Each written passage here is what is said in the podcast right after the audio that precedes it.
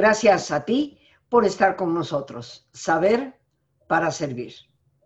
Y hoy en Jueves de Cultura nos visita una buena amiga, una gran periodista que todos ustedes seguramente conocen, Elvira García, que se ha desempeñado en diversos medios de comunicación. Tuve el gusto de conocerla como compañera en las instalaciones de Radio Centro, ella con su emisión en Radio Red, yo en el 1030 de Radio Centro.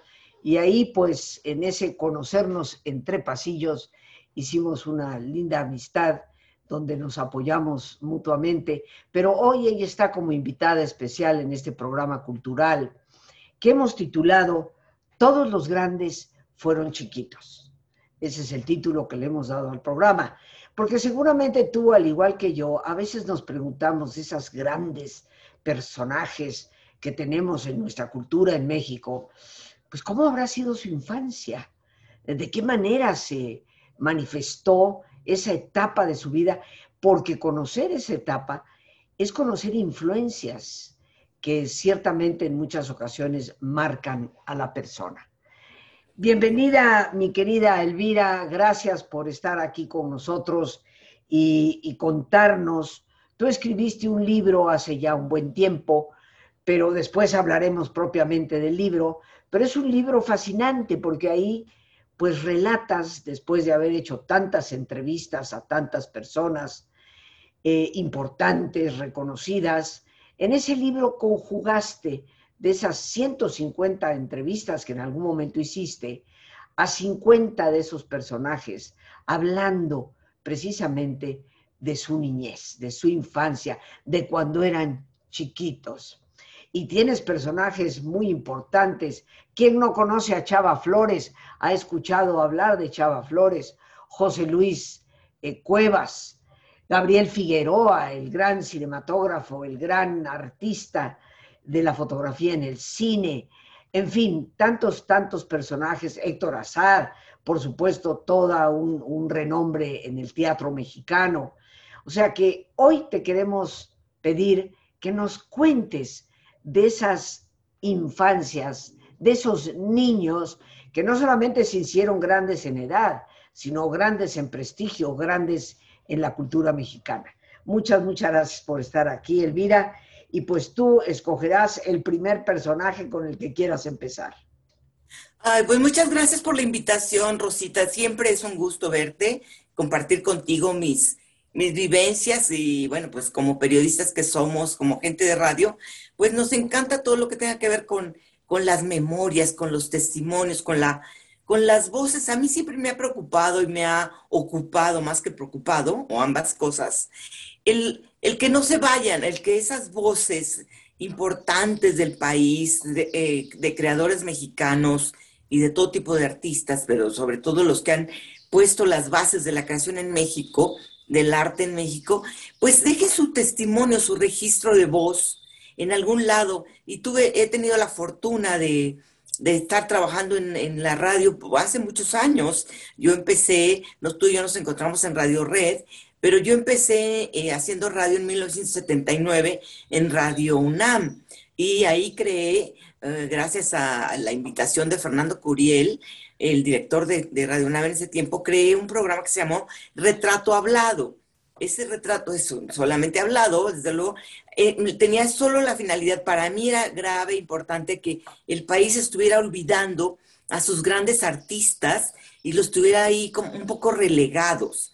Entonces yo lo que hice fue ir a buscarlos, en algunos casos sí, literalmente ir a sus casas, porque ya eran muy mayores y no podían salir, y en otros casos ir por ellos en mi coche a su, a su casa y ayudarlos a subir los escalones, los cuatro escalones que había para ingresar a las cabinas, de, a los estudios de Radio, Radio UNAM. Y uno se da cuenta, yo era muy joven en esa época, Rosita, tenía yo veintitantos años, veinticuatro o algo así, y, y, y en ese momento no te das cuenta porque puedes hacer todo, moverte, correr, pero cuando tú llevas de tu mano a un anciano artista grande, ya de muy mayor edad, y te das cuenta que lo difícil que es que suba cada escalón, ahí, hoy, hoy que tengo esta edad, me doy cuenta de cuán, cuán a veces somos tan distantes de las dificultades de los adultos mayores, ¿no? Bueno, todo esto, esta introducción para decirle a nuestro público, a tu público querido, que me di a la tarea de recopilar, todo, de, invitar a estos eh, grandes artistas. Y, bueno, en el retrato eh, hablaban de toda su vida, de toda su trayectoria. Y, después, tiempo después, en el año 2000, me invitó con Aculta, hoy, hoy la Secretaría de Cultura, me invitó la, maestra y gran amiga mía, Susana Ríos, a hacer un libro porque ella dirigía a las raíces de México, lo que más conocido como Tiempo de Niños, y hacía libros para niños. Entonces ella me invitó a hacer un libro para niños eh, que pudiera ser leído por niños de primaria y secundaria, que ya no son tan niños. Entonces a mí se me ocurrió que lo ejemplar para unos niños sería pensando en cuántos tipos de infancia hay en el mundo y en México, trágicas, cómicas, divertidas, eh, terribles, dolorosas, pensé que estas infancias que me habían, de las cuales me habían platicado estos artistas, más de 200, yo podía eh, elegir 50 y, y retenerlas, plasmarlas en este libro que se llama Cuando los grandes eran chicos que es un título precioso que no se me ocurrió a mí, sino a Susana Ríos, que es una mujer muy talentosa y agradezco que se le haya ocurrido porque redondea exactamente lo que es, ¿no? Que estos niños, como tú lo dijiste, eran, fueron todos grandes artistas, alguna vez fueron niños y después se convirtieron en grandes artistas. Lo que quiero decir que este libro tenía la finalidad también de, de que yo fuera a dar conferencias, y lo he hecho, a escuelas públicas de, del país donde hay muchas tragedias para los niños. Hay niños que no tienen papá, o hay niños que son golpeados por sus padres, o hay niños muy pobres que no pueden ir a la escuela todos los días, que tienen que trabajar, etcétera. Entonces yo lo que hice durante, después de haber publicado el libro en el año 2001 que salió, es un libro muy exitoso que ha tenido, pues la verdad que mucha, mucha, mucha difusión, mucho interés del público lo que hice fue ir a, cumplir con esa misión que me había prometido y que se la prometía a tiempo de niños, de ir a dar charlas a, las escuelas primarias. Y yo les, les leía algunos fragmentos a estos niños y les decía yo antes, no crean que su tragedia es única. Esta tragedia la han vivido muchos y les voy a contar que hay niños de que ya murieron hoy, que tuvieron eh, vivencias de infancia dolorosas con unos padres que, eh, que, en, que, en, esa época, cuando ellos nacieron, o fueron fusilados porque estaba, estaba la Revolución Mexicana, o fueron colgados de un árbol, o el padre era terrateniente y los obligaba a levantarse a las 5 de la mañana y no quería que fueran artistas, o niños que fueron huérfanos de padre y madre, porque la, la, mm, enfermedades como hoy tenemos el COVID, en una época hubo enfermedades como la viruela y otras que eran mortales, ¿no? Y, sus padres murieron. Entonces, yo les contaba de estas historias y se las leía y al final se acercaban a mí y me decían, es que a mí me pasa esto y esto. Le dije, bueno, pero date cuenta que tú puedes superar como superaron estos artistas sus tragedias. Tú lo puedes hacer y yo se los he querido leer a ustedes para que vean que no tienen ustedes que quedarse eh, viviendo solo su tragedia y lamentándola, sino que luchar como lucharon ellos para ser los grandes artistas que fueron. Yo, yo creo que el mensaje que, que pudiste proyectar fue maravilloso para darnos cuenta que las circunstancias de cierta época de nuestra vida no van a determinar nuestro futuro, sino que realmente somos en gran medida arquitectos de nuestro propio destino. Pero centrándonos ya en los personajes, Elvira, empieza tú por elegir el personaje del cual más te gustaría hoy compartir su, infancia, su niñez. Ay, pues es que mira, son tantos, pero mm, ¿qué te diré? ¿Cuál, crees que tú, tú, a tu público, que tú lo conoces mejor que yo, ¿Cuál crees de los que tú con, pues, sabes? Pues mira, yo de los, de los nombres que tienes ahí, eh, por ejemplo, un personaje como Chava Flores, que todo el mundo lo conoce, su música representa la vida de esta ciudad, eh, sigue siendo divertido escuchar a Chava Flores, eh, creo que sus, canciones son atemporales, un hombre de enorme éxito. cuéntanos un poco de él. O sí. Te cuento de Chava Flores y también quisiera contar también para tu público de Rufino Tamayo, porque recientemente acaba de salir una supuesta grabación de la voz de Rufino Tamayo eh, difundida por Colegio Nacional y, por la Secretaría de Cultura y Fonoteca, donde se están equivocando. Esa no es la voz de Rufino Tamayo, yo la tengo grabada. Entonces, bueno, y, por eso, pues hace poco subí un fragmento de mi entrevista con Rufino Tamayo, donde cuenta justamente su infancia. Pero te, te cuento un poquito de, de Chava Flores, o quieres que te lea algo? O, o, si quieres, empieza por Rufino Tamayo, a quien yo tuve el enorme gusto de, conocer y de hecho atender, en, en, algún momento fue paciente mío. Pero, pero vaya, este, me da mucha risa lo que acabas de decir, mi querida Elvira. Pues es que con este gobierno que ha cortado todo de cultura, ha cortado todo de ciencia, eh, de repente quieren este, ponerse la coronita y decir, aquí tenemos a Rufino Tamayo, y resulta que no es Rufino Tamayo. No, pues, Pero bueno, no, no, no, nos metamos en política porque tú y yo siempre acabamos con eso. No, no acabamos. La, política, la política cultural está tan mal que de veras llegan a estas ridiculeces de poner una voz de un lector diciendo que era Rufino Tamayo, verdaderamente bueno, No nos metamos más en eso. A ver. Mejor cuéntanos, es infancia de Rufino Tamayo. A ver, mira, el título de, esta, de, esta, de este fragmento, de, bueno, de la infancia de Rufino Tamayo, eh, es cuando niño tuve la, la certeza de que iba a ser músico. Dice, empezaré por decirles que no tuve hermanos y lo que es más doloroso para mí es que conmigo se acaba mi familia, porque yo tampoco he tenido hijos. La primera parte de mi niñez la pasé en Oaxaca, de donde soy nativo, y debo confesar que es mi familia en mi familia la religión fue algo fundamental, de tal suerte que siempre estuve metido en la iglesia desde muy niño y por esa razón aprendí música. Yo era el acólito mayor de uno de los templos de Oaxaca.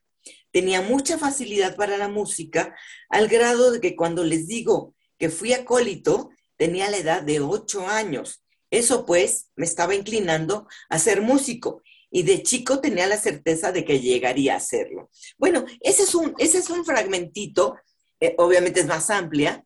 Lo que te quiero decir es que eh, le quiero decir a tu público y a ti que él llega a la Ciudad de México después de esto que dice, llega a la Ciudad de México a la edad de ocho años, muy jovencito, y, él llega, él era un, niño huérfano, es de los niños con vida trágica, huérfano de padre y madre, ya, él, él vivió con sus tíos y llega a la Ciudad de México a vivir con una de sus tías que tenía una bodega, en la Merced una bodega de naranjas. Entonces él llega a vivir con esos tíos y su trabajo principal eh, es ayudar a sus tíos a vender naranjas ahí en la Merced. Entonces, eh, es una de las lecciones que nos deja esta, esta vida, que este hombre tan grande pintor, enorme muralista, empezó vendiendo naranjas. Y de ahí le toca a él, por ejemplo. Me llama la atención, perdón, Elvira, me llama la atención porque puesto naranjas, bueno, había fruta ahí en la Merced y, viene a mi mente sus sandías, ¿no? Sí, claro. Viene a mi mente su pintura de frutas, o sea. Sus coloridos, su colorido. Claro, claro. Sí, de ahí nace todo, qué, qué excelente observación haces. De ahí nace ese colorido que él rescata, además viniendo de un pueblo tan colorido, tan lleno de, de historia en sus mercados como es Oaxaca, ¿no? Y entonces a él le toca también y ver, porque esto él era muy joven, nació en 1800 y tantos, ahorita te doy el dato exacto, entonces le toca toda la, la, la época revolucionaria y llega a la Ciudad de México donde le toca ver fusilamientos y todo esto. O sea que él nació en 1899, así que cuando era un joven niño, le toca ver, vivir de alguna forma la, Revolución Mexicana, las distintas facciones que había en esa época, ¿no? Y, luego entra a la escuela, muy, siendo muy niño, ya no sé, fíjate que se da cuenta de que de acá en la Ciudad de México descubre que realmente quiere ser pintor y deja, deja la música, deja el canto y se inscribe siendo muy jovencito a, la Esmeralda. Entraba realmente siendo pues 13, 14 años y entró pues sin pagar, con una beca, porque era un niño pobre. Eso es importante decirlo. Y, Y, él, él entra con, eh, con eh, la ayuda de algunos maestros, entra a estudiar a la Esmeralda y ahí va descubriendo su verdadera vocación. Nunca dejó de cantar, hay que decirlo. Él cantaba en las fiestas de su casa, era un hombre, pues no digo que era súper bohemio, pero un bohemio como cualquiera otro, que, pues que en las reuniones cantaba porque tenía buena voz. Tenía buena voz y nunca dejó de cantar. Conocía canciones de su época, de su, de su abuela, de su madre, tradicionales de Oaxaca. Pero bueno, su gran trabajo, al final de cuentas, su vocación, la descubre estando en la Ciudad de México y es la pintura, por la cual pues todo el mundo lo conoce. Eh, Esta sería una de estas infancias eh, ejemplares, ¿no? Yo al final de cada, de cada estampa de infancia de los grandes pongo la, una biografía muy sintética de lo que hicieron, dónde nacieron, eh, el año, etcétera, los estudios que hicieron y luego todos los premios que ganaron. Por eso digo, cuando los grandes eran chicos, porque fueron... hay que recordar que todos los grandes fueron chiquitos. Me parece un trabajo verdaderamente este, fascinante. Ya sabes que aquí por motivos de tiempo tenemos que ir avanzando. ¿Qué otro personaje escogerías tú? Eh, puede ser José Luis Cuevas, puede ser Chava Flores, puede ser eh, Gabriel Figueroa, el gran fotógrafo de la época de oro. hablando de otro Gabriel, te, hablo de Gabriel Vargas. Para no, para no leerla, te la cuento así brevemente, porque son infancias que pues me las he aprendido por, de tanto leerlas. Eh, Gabriel Vargas, el gran eh, creador de la familia Burrón, era un niño súper brillante, súper talentoso. Yo lo conocí ya muy mayor, era un hombre muy divertido y él me contó que cuando niño se tenía que ocultar debajo de la cama y prender una vela debajo de la cama porque su mamá no le daba permiso de, después de cierta hora ya tenía que apagar la luz. Y no lo dejaba eh, que estuviera eh, desvelándose porque el otro día tenía que ir a la escuela, ¿no? Y entonces él le obligaba a apagar la luz. Entonces él se metía debajo de la, de la cama y encendía una vela y se ponía a dibujar. Se ponía a dibujar. Entonces ahí hacía sus grandes creaciones. Que su mamá no creas que lo apoyaba mucho. Esa es otra de las cosas que también les ocurre hoy a los niños y ocurría también en esa época, que no siempre los padres apoyaron y apoyan a sus hijos como artistas. Entonces, él se apoyaba a sí mismo él creía en, su, en sus dibujos, le gustaba dibujar. En la escuela era el que dibujaba el mapa de no sé qué, el que el día, el día de la bandera, el que salía a dibujar una bandera. En fin, era el dibujante oficial de la escuela, ¿no? Y siendo muy pequeño, como en la casa no tenía apoyo, entonces él estaba, necesitaba el impulso de alguien. Entonces resulta que leyó en un lugar, creo que en la misma escuela, la maestra le dijo, fíjate que hay un concurso de, mm, para niños, un concurso de dibujo, lo promueve la SEP. ¿Por qué no haces un dibujo? No te puedo decir exactamente de qué era el concurso, te tendría yo que leer, buscar ahí, pero entonces él, ¿sabes que No solo quiere concursar, sino como que era un hombre muy, era un niño, era un niño, tendría 11 años o algo así, ¿Y sabes qué hace? Es, era muy osado, era muy, muy aventado, como diríamos.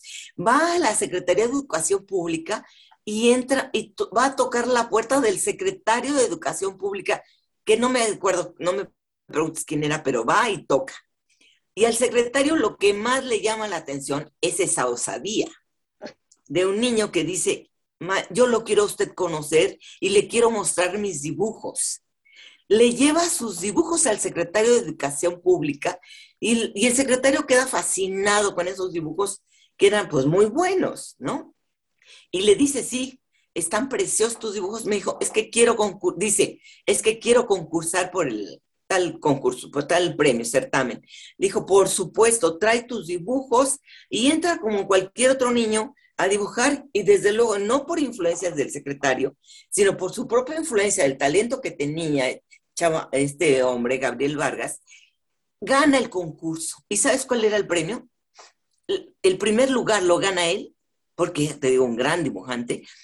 eh, algo, creo que era algo sobre la Ciudad de México, era un mapa de la ciudad o algo así. Y entonces lo gana él y el premio era ir a París, a estudiar a una escuela a, París.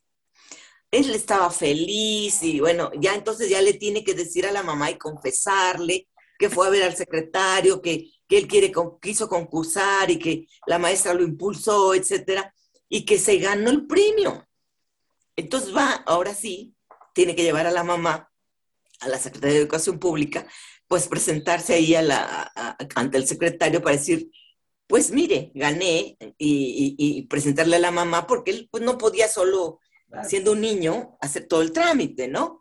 Entonces ya llega con la mamá ante el secretario, el secretario felicita a la mamá y a la mamá y se da cuenta que tiene un hijo artista, que esa es otra de las grandes eh, eh, tragedias que ocurren en México y creo que en muchas partes del mundo, de que hay niños artistas en casa y que no hay padres que los motive.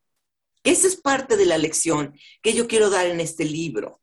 Que los padres ojalá lean mi libro y ojalá apoyen a sus hijos, aunque no lean mi libro. Si tiene un niño que tiene posibilidades de artista, todos somos unos artistas en ciernes, querida Rosita.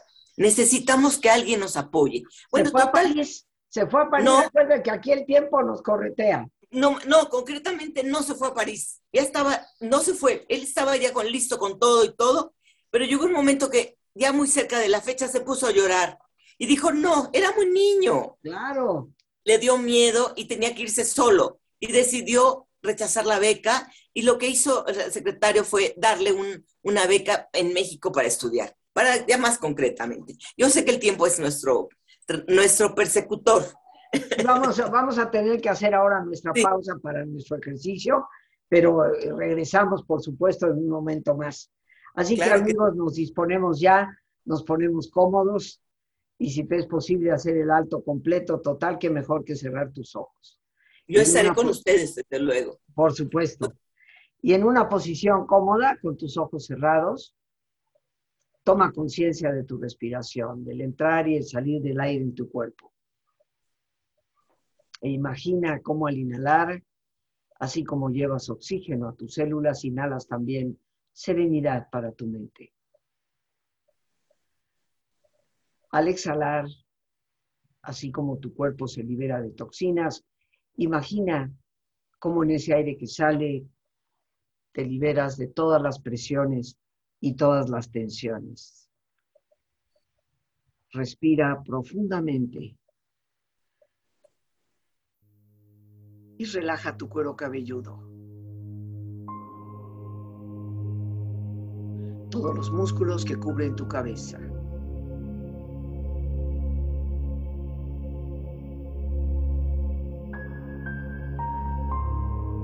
Relaja tu frente. Siente la piel, la vibración de la piel que cubre tu frente.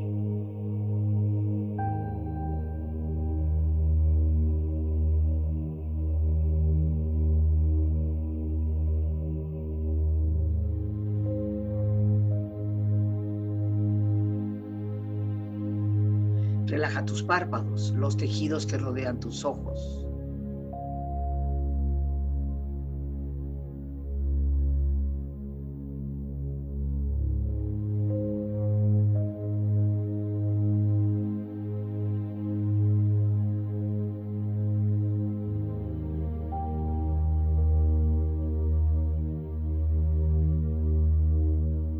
Relaja tus mejillas, toda la piel, todos los músculos que cubren tu cara.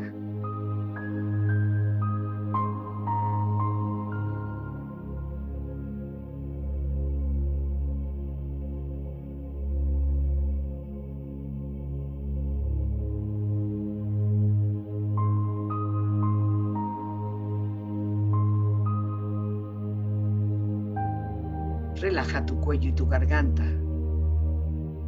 Siente su flexibilidad, equilibrio, balance.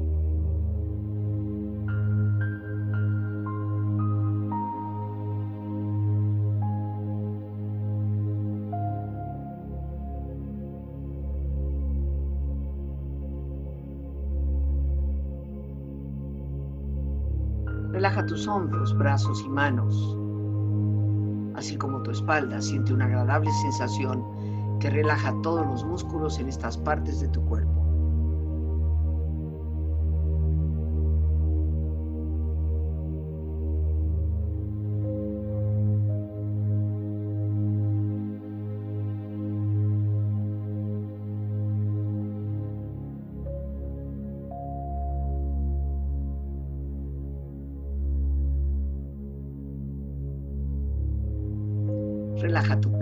Exterior e interiormente, relajando todos los músculos, imaginando a todos tus órganos internos funcionar rítmica y saludablemente.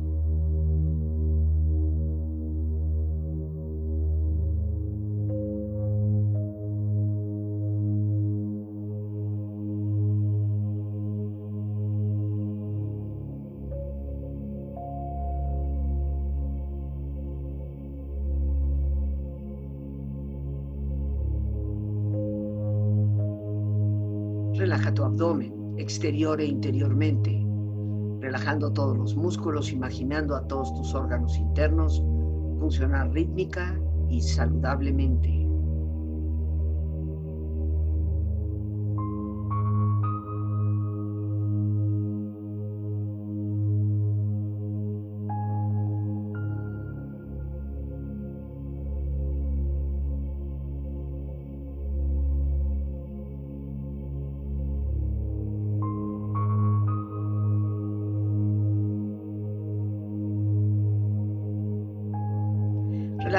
Muslos, tus rodillas, siente la piel, la vibración de la piel que cubre estas partes de tu cuerpo.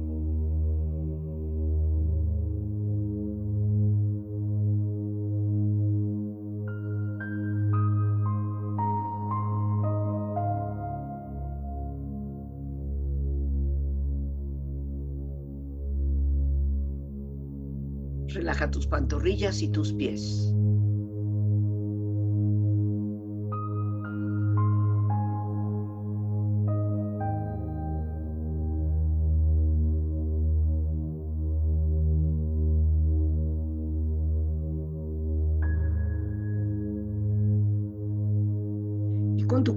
Profundamente relajado, proyecta en tu mente la imagen de un lugar ideal para el descanso.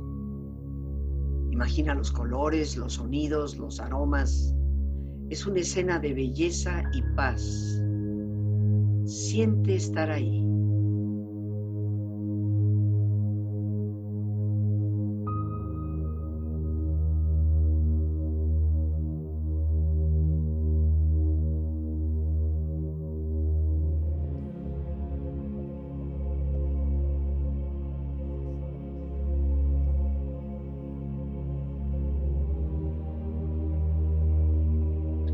Cuerpo relajado y tu mente serena, reflexiona.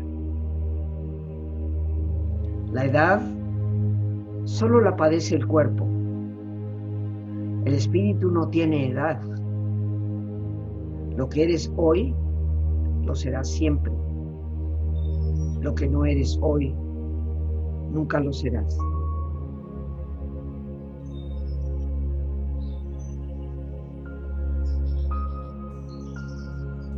No dejamos de jugar porque nos hayamos hecho viejos. Nos hacemos viejos porque hemos dejado de jugar.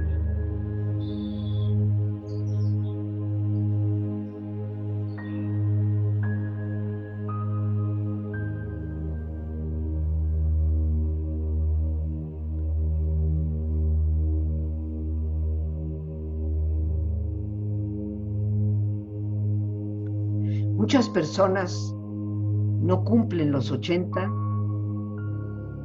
porque intentan durante demasiado tiempo quedarse en los 40.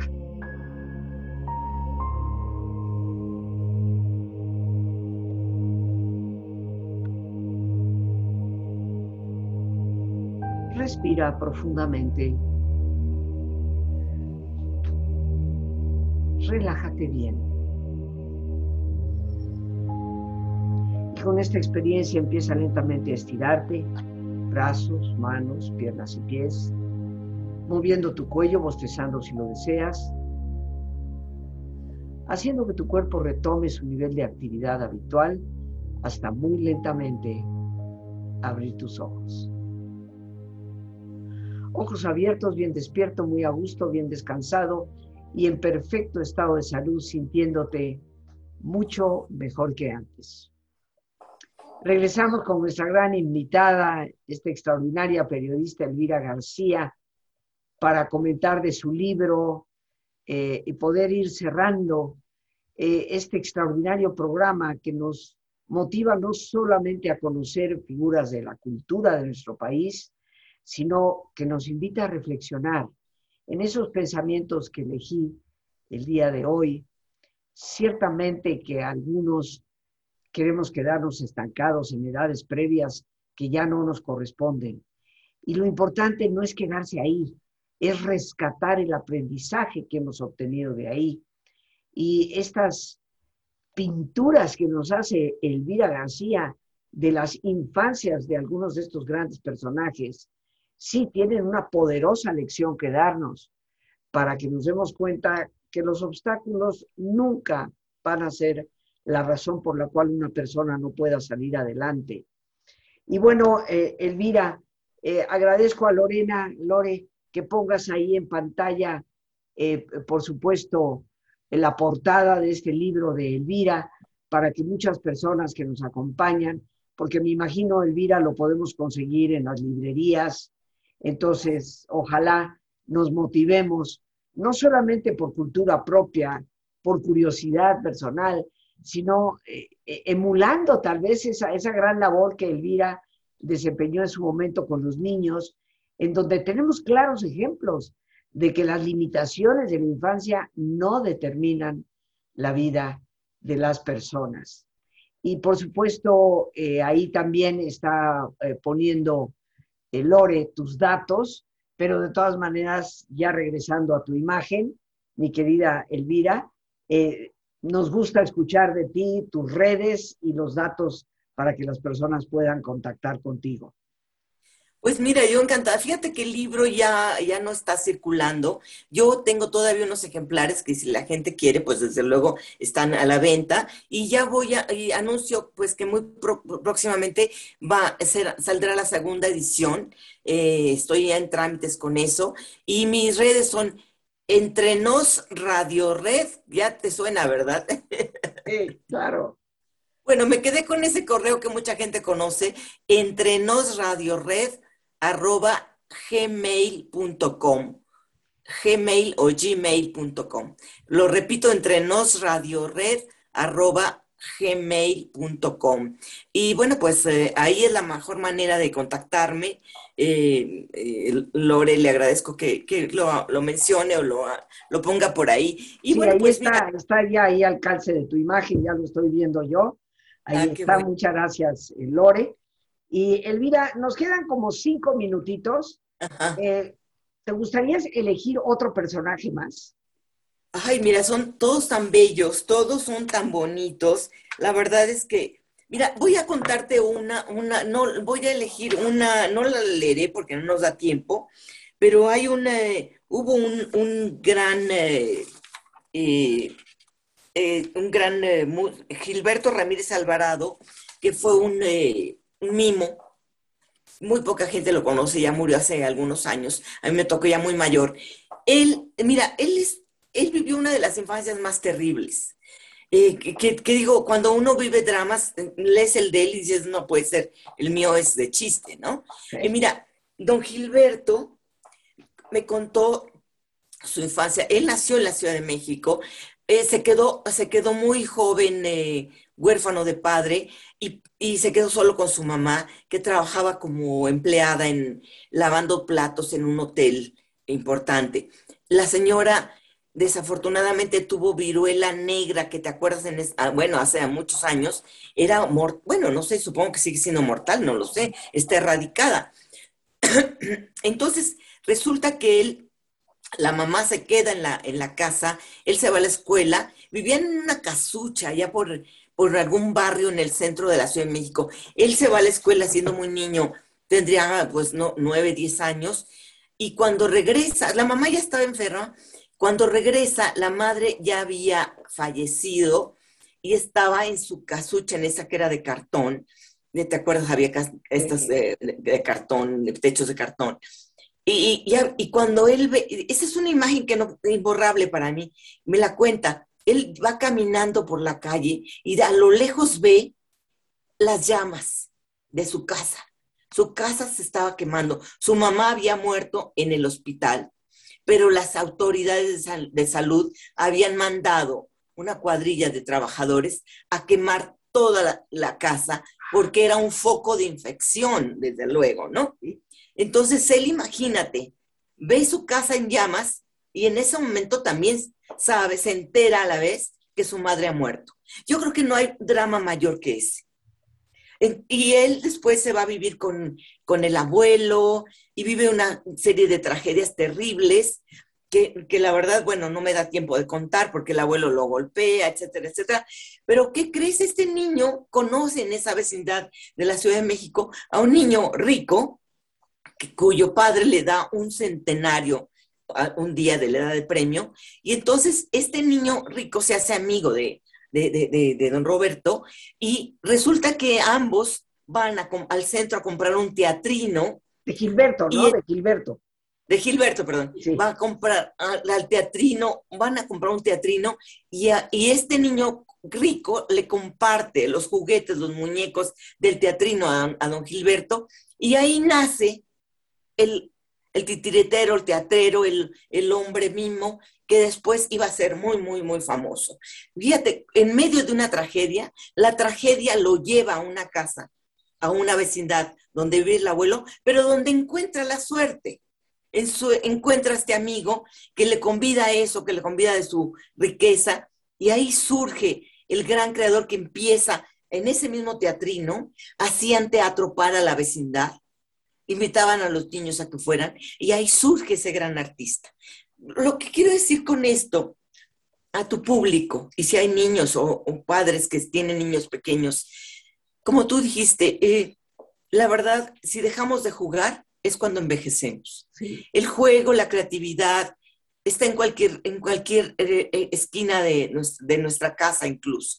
Tenemos que aprender a encontrar la suerte, a encontrar la sonrisa y a seguir a buscar nuestro camino a pesar de las adversidades. Claro.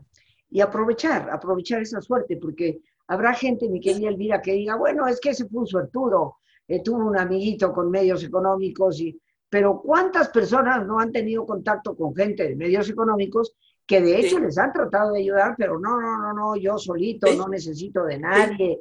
En fin, yo creo que leer este libro nos va a ilustrar sobre las enormes posibilidades que siempre tenemos. Por más tiempo ya nos tendremos que despedir, mi querida Elvira. Siempre un placer tenerte en el programa. Ay, no, y un placer verte, un placer estar contigo. Siempre tú eres tan sabia que, bueno, la verdad, y tu, y tu programa seguramente siempre una gran ayuda para todos. Este es mi libro. Me despido cuando los grandes eran chicos. Ya lo, ya lo, lo podrán ver con más calma, aquí está el subtítulo. Y desde luego, en cuanto yo pueda, te quiero mandar un ejemplar, porque sé que te va a encantar. Muchísimas gracias, mi querida Elvira, muchísimas gracias. Gracias. bueno, nos vamos a despedir, queridos amigos. Las gracias a Dios por este espacio que nos permite compartir. Las gracias a nuestra extraordinaria invitada, a Lorena Sánchez, nuestra productora, y a ti, el más importante de todos, una vez más, gracias. Muchísimas gracias por tu paciencia al escucharme y por ayudarme siempre a crecer contigo. Que Dios te bendiga. Muchas gracias.